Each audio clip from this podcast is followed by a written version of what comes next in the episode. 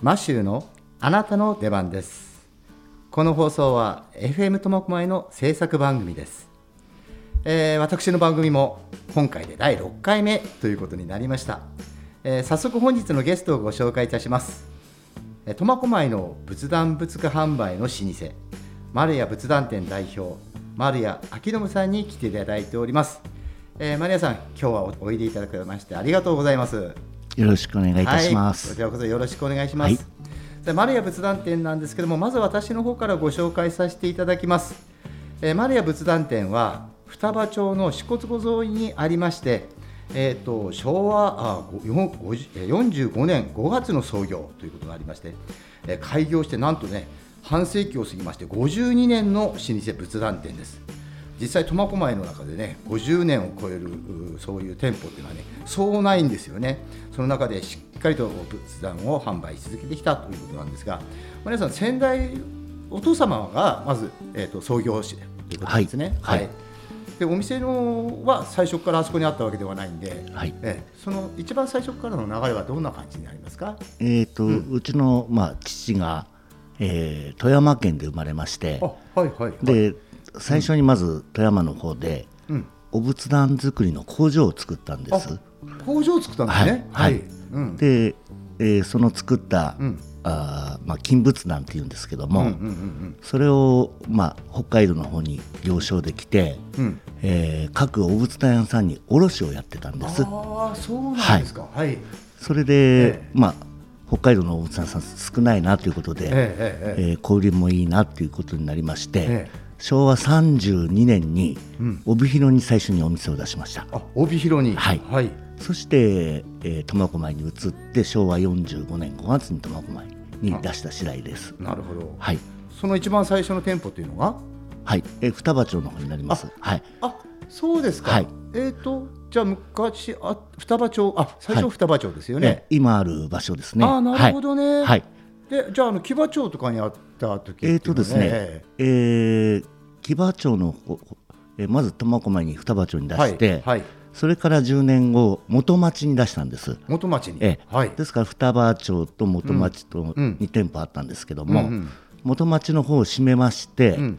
今度木場町の方に移してはい。で木場町とあ双葉町の2店舗という形になります。なるほど、はいえー実はですねええ。私とマリアさんはですね私あの結婚する寸前にですね、はいあのうちのかみさんが、はい。えっと仏教青年団みたいなのにいまして、でその時のビルの2階で、えっと鴨鍋を一緒に食べたような記憶があるんですよ。そうですね。ええ。それからのね、ええ。っと知り合いなんですけれども、はい。それからちょっとあの一緒の麻雀仲間でもあるんですけどもね。はい。はい。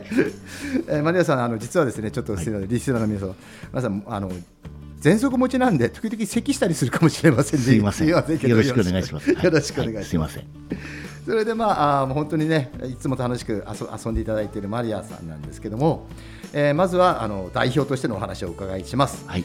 えー、とまずやっぱり仏壇店ですので仏壇のお話をお伺いしたいんですが、はい。まあ、私が聞くところによりますと仏壇自体は大まかに3つのタイプに分かれているということなんですね。はい。でちょっとその説明していただけると。はい。大きく分けるとまず金仏壇、はい。えー金箔を作った扱った仏壇ですね、それと唐木仏壇。これはあの木木の木目を生かした仏壇で、まあ、材質も、えー、黒炭とかシタンダとか、えー桜の木、こういった材質を使った仏壇が唐木仏壇と言います、そしてもう一つはモダン仏壇ですね、はい。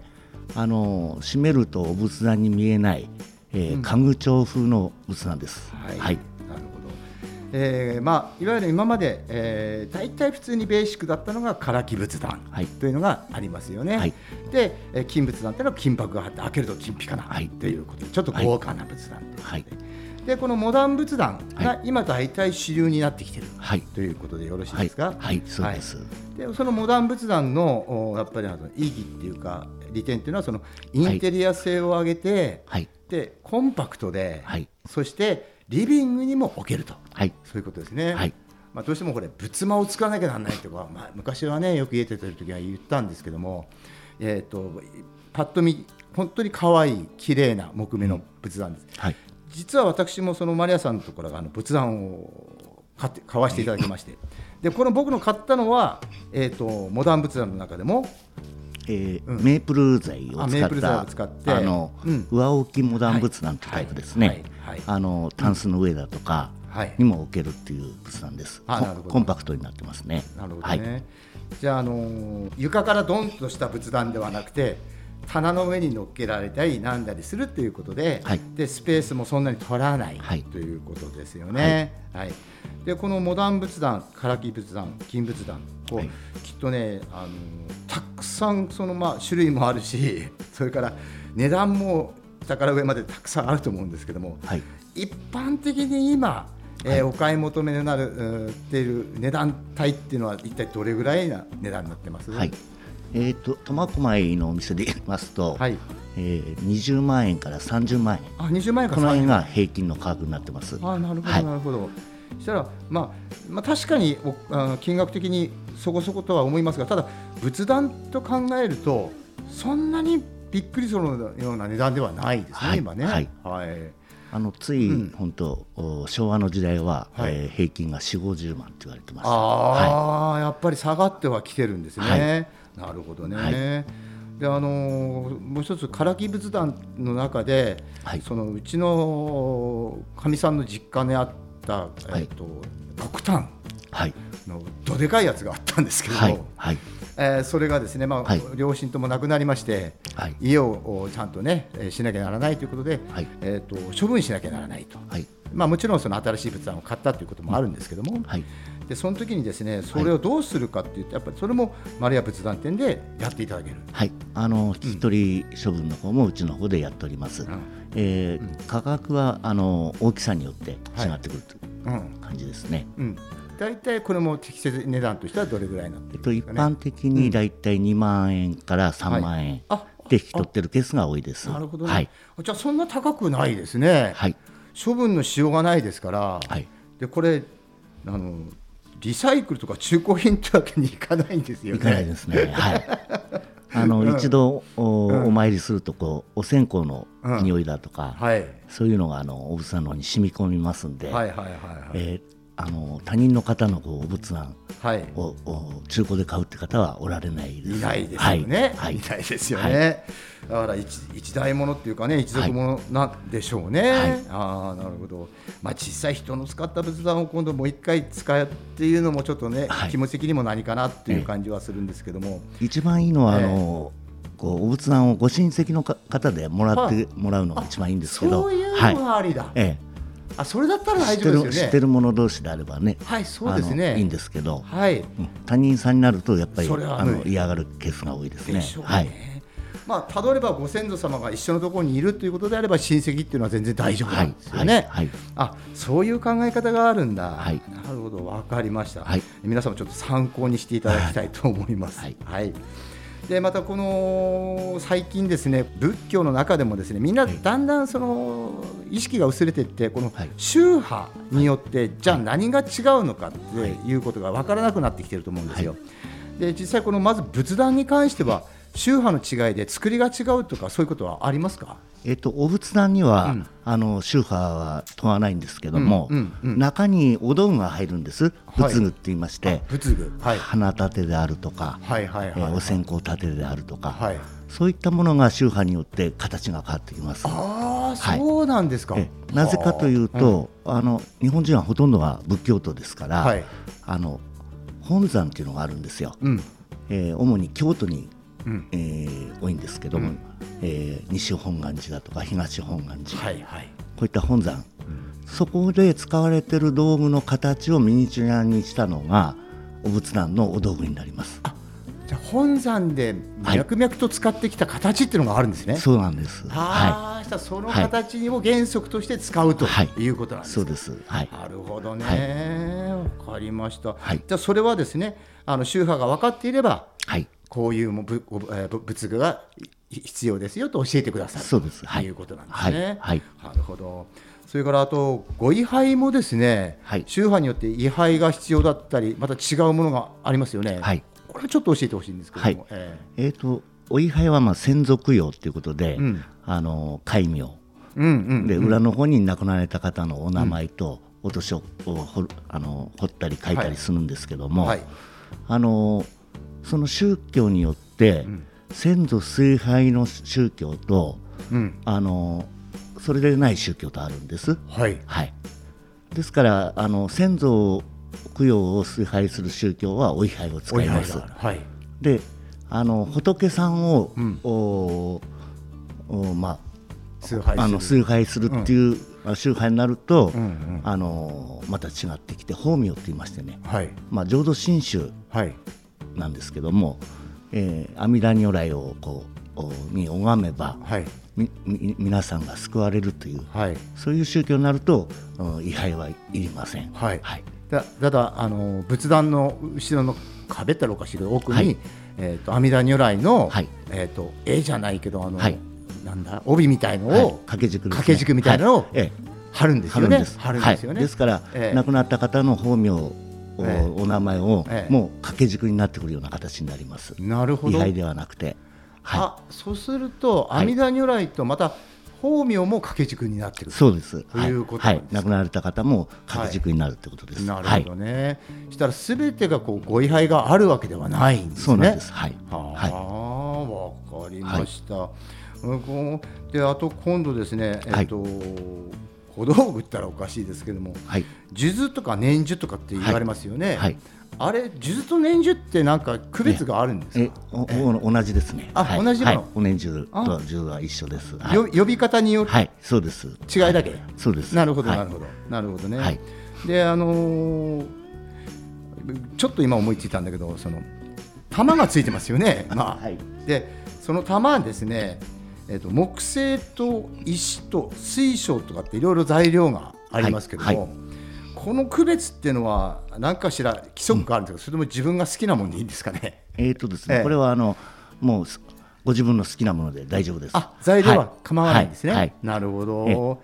じゃあその水晶がちょっと派手だからダメだとか、はい。ああだこうだっていうことはない。ないです。ないですね。はい。はい。なるほどね。まあ水晶の中にも、うんうんうん。茶随所だとか、うん。紫随所だとか色がいろんな透明な水晶からいろいろありますんで。はいはいはいはい、まあそこは好みで選んでいただくということですね。あーなるほどね。はい。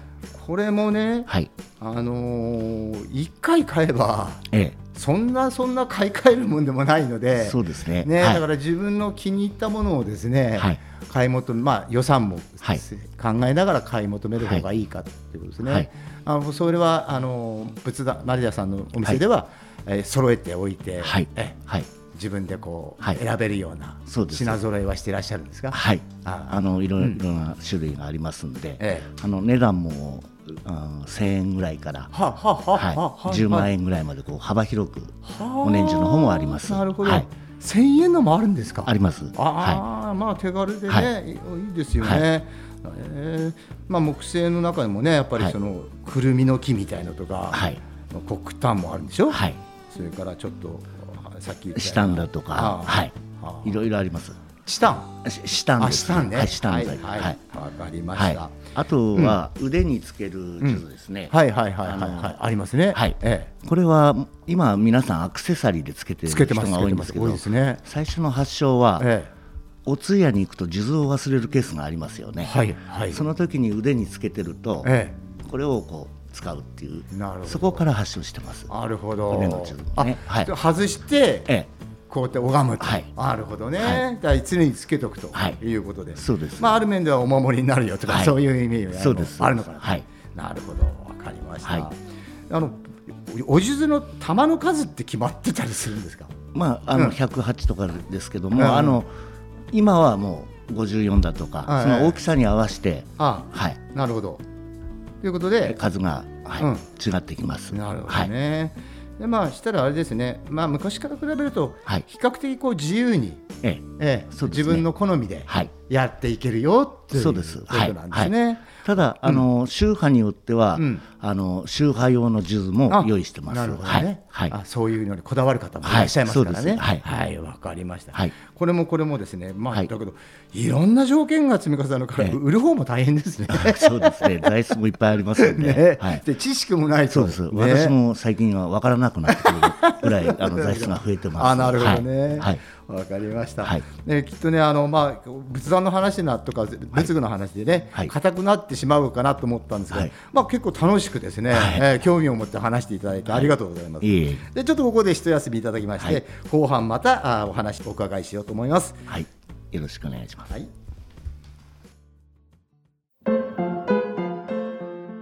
四骨通りにある合唱の心を大切にがキャッチフレーズの丸屋仏壇店の丸屋です。丸屋仏壇店では FM 苫小牧の開局を応援してます。頑張れ FM 苫小牧。FM 苫小牧実行委員会では開局へ向けてスポンサーを募っております。町を愛する皆様からのご連絡をお待ちしております。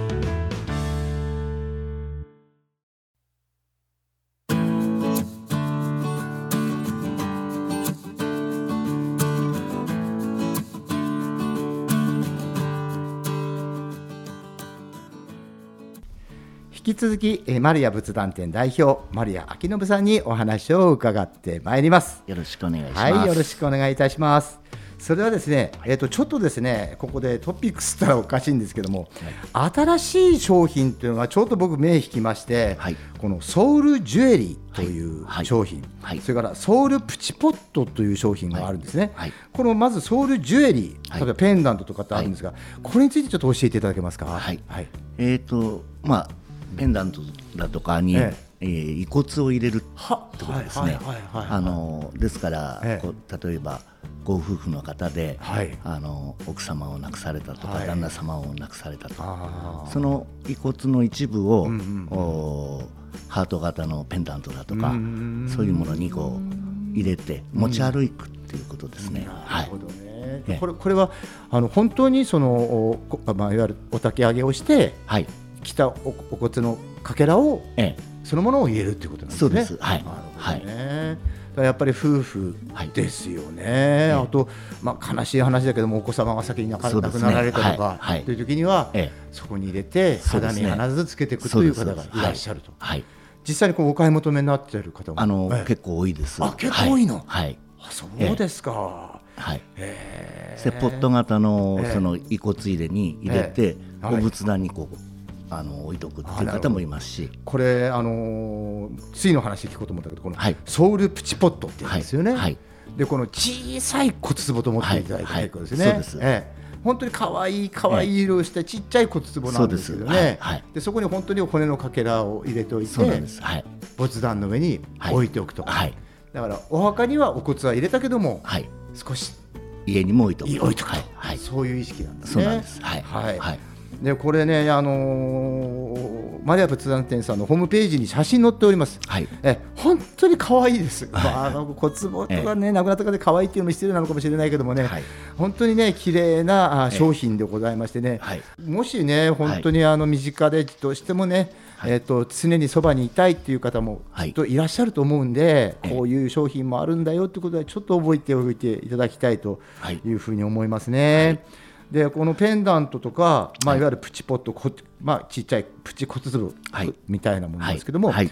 えっとまあ、一応ご紹介なんで失礼なんですが、はい。ペンダント、それからプチポット、これ大体のお値段っていうのはどれぐらいなんですえー、大体あの1万前後ぐらいがよく出てる。ああ、それぐらいで買えるんですね。はい。ああ、はい。そうですか、はなるほどね。はい。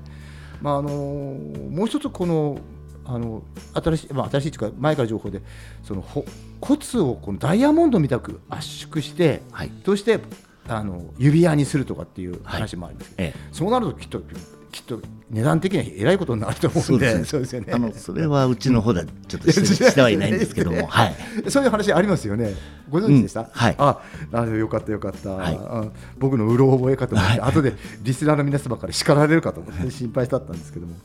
なるほど。ということでね、今までちょっと仏壇と、はい。それからいわゆる仏具、はい。それからお術とかね、そうはい。いういろんな話、それから宗派による違いのことについてお話を聞いてきました。はい。でこの後また仏壇仏具とは違う、はい。えっ、と神棚なんかも、はい。え扱っていらっしゃる。そうです。ええ。はい。まあ、大きさもいろいろ揃えたりなんだりええそうですね。とい。うことはい。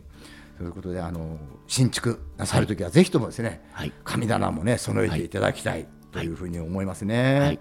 はいでそれからあの仏壇を、はい。まあ、買おうとい。う時のはい。タイミングっていうのはあるんですか、はい。ええ。ーやっぱり今も多いのは、うん。お亡くなりになって、ね。はい。えーお仏さんがないと。えはい。そういう場合に購入される方が一番多いです。はい。でもともとはあのお仏壇というのは、うん。あの家庭を持った時に入れるものということでああそうかそうかそうか。独立した時に。はい。はあ。あの神棚を、うん。家を新築したら北海道は入れますよね、はいはい。お仏壇も一緒で、えあの家を新築だとかあご結婚された時に最初は入れてたみたいです。ああそうですか、はい、最近は少ないですけど、なはい。るほどね。じゃあ、はい。身内がなくなったらわざわざと買うんじゃなくて、はい。まずあの独立して家を建てたとか、まあ、はい。いわゆる、まあはい。例えば借家でもはい。独立してた時に、はい。その仏壇を購入するそうなんです。はい、ということで、はいご位牌もなくてもはい。置いておくとはい。いうことなんではい。すね。、ですからその時のお仏壇へのうん。お寺さんのお参りのお布施はうん。紅白になります。ああおめでおめでたのそういうことなんですか。はいへえ、それはおめでたいとはい、いうことで。仏様が入ったっておめでたくなるんでなるほど。お祝いの封筒になるんです。あなるほどね。まあそう。ただ、うん。今はあの、亡くなられてからうん。買われる方が多いですから、うん。なあなかなかそうそうはいかないところもありますけど、ね、はい、あ聞いてみないとわからないことははい。たくさんあるもんですね。でその総括といたしましてですね、はい。えー、と仏壇の選びのポイントとか、はい。あとお手入れ、はい。それからあと本格的な選択、はい。というものってちょっと教えてもらえます、はい。ええ。まあ、最近のお仏壇は約8割方はそのモダン型の、うん。お閉めるとお家具調に見えるっていうタイプが多いんですけど、大体そういうのは普通の化学雑巾で磨く形で大丈夫です。はい、ただあの昔ながらの金仏壇に関しては、はいあのこれは金の塊じゃないんで張ってる状態ですから、はい。あの拭くと全部取れちゃいますのであーはいあの毛羽だとか、はい。そういったものでのお掃除ですね。はい。はあ。で剥がれた場合は、はい。あのうちの方で修復はい。を選択っていうのもしております。はい、なるほど、はい。じゃあ金箔貼っている金仏壇についてはちょっと細心の注意を払わないと剥がれたりなってしまう、ということなんですね。はい。わ、かりました。はいであのーマリア仏壇店のさんさんとですね、はい。えっ、とちょっとくネットから口コミを見まし私拝見させていただきまして、はい。でねえっ、と口コミ、えーいわゆるポイント、はい。っていうのかな、はい。えー、4.8。はい。えー大変お高いポイント。を取ってらっしゃいました、あありがとうございます。はい。ありがとうございます。でその中でちょっと代表的な感想を、述べていたものをご紹介します、はいえーまず初めてのことで何もわからなかったのですが店員さんが知識豊富で分かるように優しく教えてくれて本当に助かりましたと。はい。いうふうに書いてあります。あえありがたいです。ねはい。えだからきっと何をどう揃えていいのか全くわからないって方も中には本当ね、はい。宗派も含めてはい。いらっしゃると思うんです。はい。でここまで聞いた中でもいろんな状況とかいろんなねもの条件とかあったりしてましたのでええ。聞かなきゃわからないことっていうのがね、山ほどあるんだなと思いましたんで、これはですねマリア仏壇店さんの方にですね、はい。何かわからないことがあればですね、はい。買う買わない別にしてですね、はい。はい。ご相談にはい、行かれた。あの相談窓口もありますんで、お電はい話いただければと思います。はい、そうですね。はい。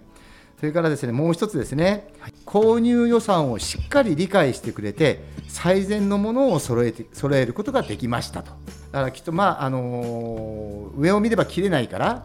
だからまあ言い方悪いかもしれないけど、もっといいもの買った方がいいですよとかっていう、はい。言われるパターンもあると思うんですけども、はい、えーちゃんとこう予算をはい。枠でやってくれって言えば、はい、それに合った、そうです。はい。もうお仏壇の方も3万円台からはい。何百万というものもありますので、はい。はい。はい、ご予算に応じて、はい、はい、そうですね。相談します。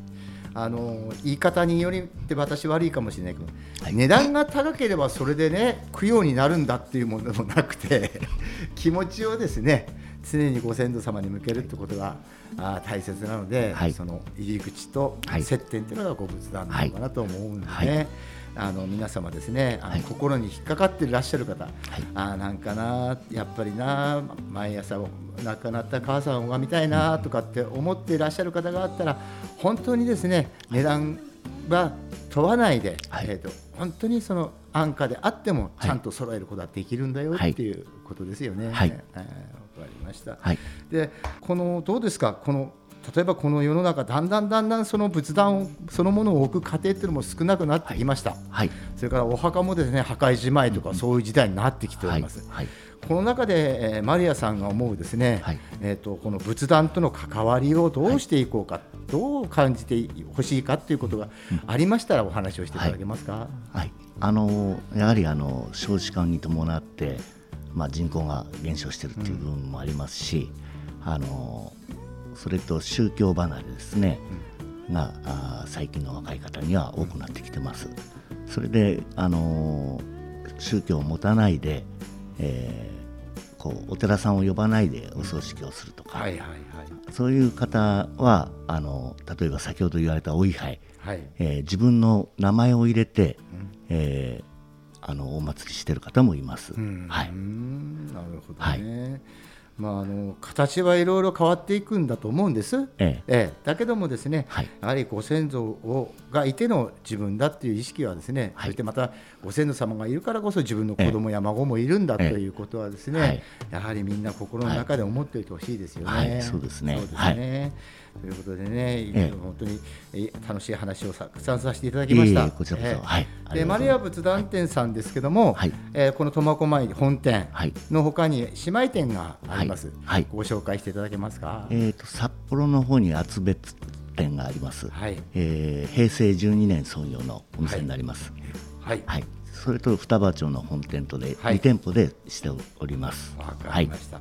まあ、まるであのこれからもですね、はい。えー苫小牧のですね、はい。えーこのご、えー極用はい。に関してですね、はい。担っていただきたいというふうに思います。はい。きっとですね、あの何かしらのことがあれば、お寺さんのこともね、きっとよく知ってらっしゃると思いますんで、はい。それから、まあ、何回ほ何回忌はどうしたらいいのかとか、はい。それからいくら包めばいいんだろうかとかね、はい。わかんないこと山ほどあると思うんですよ。はい。だからそういうことね、ちょ,、はい。ちょっとわかんねえんだよな、聞きづらいんだよな、はい。ってことはあったよね。ええ俺はもう、ね。えはい。もう周りは仏壇センタはいーの方に、まあ、ええお寺様に聞けないようなことがあれば、はい。私の方にご連絡いただければ、ね。はい、と思います。もう本当僕も迷いました。いくら包みゃいいんだろうとかね、そういうのがありましたからね、だからそういうのもですね、はい。あのちゃんとそのマリアさんの方に聞いてくれば、ちゃんと教えてくれますので、はい。えーぜひ皆さんねどんどん使ってあげてほしいと思います。はい。はい。今日はですね本当にありがとうございます。こちらこそえーます。はい。一応ですね、えーマリア仏壇店さんので、ね、電話番号をですねご紹介いたしましょう。はい。えーまだ苫小牧32局の9673、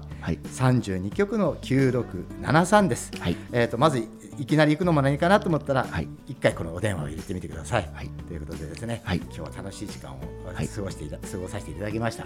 こちらこそはいはい、ありがとうございます。ありがとうございました。これからも頑張ってください。はい、ありがとうございます。ははいい、よろしくお願いいたします。はい、はい、えーマッシュあなたの出番です。終了させていただきます。それでは皆さんまた。